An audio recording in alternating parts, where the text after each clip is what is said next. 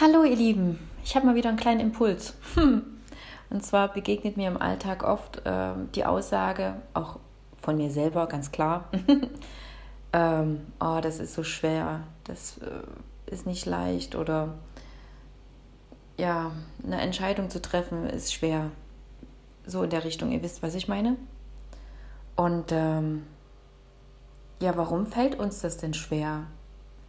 Gibt es mehrere Möglichkeiten. Erstens, äh, es ist nicht unser Ding. dann ist es klar, dass es uns schwerfällt. Äh, dann können wir überlegen, lassen wir es oder ziehen wir es trotzdem durch und gehen diesen schweren Weg.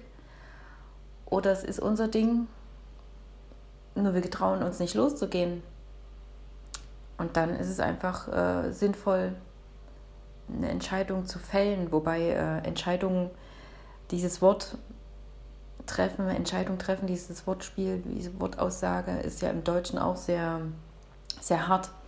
Ähm, ich habe mal von Vera Birgenbiel, ich liebe diese Frau, habe ich mal einen Vortrag angehört, äh, die meinte, ja, wir Deutschen, wir wollen immer Entscheidungen treffen.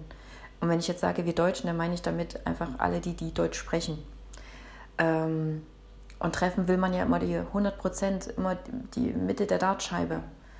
Und in anderen Sprachen, dann wählt man eine Entscheidung. Und äh, das können wir auch sehr, sehr gerne übernehmen. Wir wählen einfach. Wir wählen einfach, diesen Weg jetzt zu gehen. Kann sein, dass wir morgen einen anderen Weg gehen, wählen wollen. ähm, dann können wir auch wählen einfach, dass es leicht sein darf. Und dann fragt euch einfach, hey, was muss denn passieren oder was darf denn passieren, dass sich leicht anfühlt?